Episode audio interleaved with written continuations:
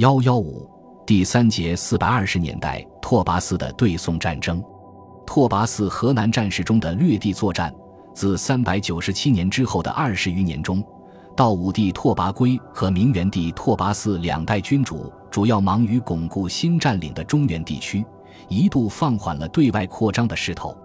到北魏太常七年（四百二十二年）夏，宋武帝刘裕病死，少帝继位。拓跋嗣认为刘宋内部不稳，有机可乘，遂决意夺回四百一十六年刘裕占领的河南地区。对于如何进行河南地区的战事，北魏内部有不同意见。陈辽中、西金和公孙表都主张优先攻城，即先占领黄河南岸宋军据守的华台、虎牢、金庸、洛阳等军事据点。崔浩和明元帝拓跋嗣则反对集中兵力攻城。主张用骑兵袭掠淮河以北的广大平原地区，断绝黄河沿岸城垒与后方的交通，使其不攻自溃。掠地是拓跋骑兵的传统战术，攻城则代表了向中原战术转向的趋势。主张攻城的西金是鲜卑人，公孙表是汉人。同样，主张掠地的拓跋嗣和崔浩也分属胡汉，所以在这个问题上。民族出身和所持意见并无直接关系。十月，西金公孙表渡过黄河，开始攻击华台城。在宋人的文献记载中，魏军辎重若类自随，即为攻坚战携带了大量后勤辎重，这在此前的战事中应较为少见，所以被专门记载了下来。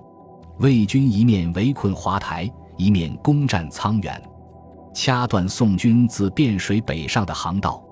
至十一月，守城宋军溃散，魏军进占华台用时一个月左右。从当时的攻坚战情况来看，所用时间并不长，但拓跋嗣已经迫不及待，地怒，一亲难逃，为其声援。可见魏帝尚不习惯这种较为持久的作战方式。此后，公孙表、西金继续西进，公孙表攻击虎牢城，西金则留表守辎重。自率轻兵训下河南颍川陈郡以南，说明西金仍能发挥拓跋骑兵的优势进行掠的作战。此举为攻击虎牢的公孙表军搜罗了军粮，且肃清了虎牢城周边的宋军，为攻城作战提供了帮助。之后，西金所部又反至虎牢城下，和公孙表军一起攻城。十二月，黄河进入封冻期，已无法充当南军的屏障。拓跋四岁决心扩大攻击范围，西线于立低所部受命至河阳攻击对岸金庸城的宋军；东线叔孙建等则从平原郡过黄河，攻占青旗及兖州地区。面对魏军的全线攻势，刘宋驻军纷纷溃逃，只有虎牢和东阳、青州治所的守军进行顽强抵抗。魏军从而同时进行掠地与攻城两种形态的战事。掠地作战在各战场上有普遍应用，在西线战场，为对抗宋军自项城方向北上的援军，西金所部从虎牢出发，协助于立低部进占洛阳，并肃清了南至许昌的河南地区。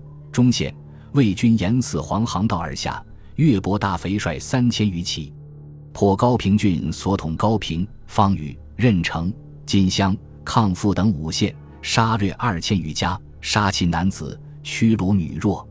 东线，叔孙建部迅速进占四黄航道、清水以东各地分散的宋军无法进行有力抵抗，但部分宋军逃入东阳城内，加强了守城兵力。宋军还对东阳郊外坚壁清野，烧除禾稼，令鲁智无所资。拓跋嗣则任用自南方逃来的汉人刁雍为青州刺史。命其在当地征召军队，并征收军粮，供给围攻东阳的叔孙建主力。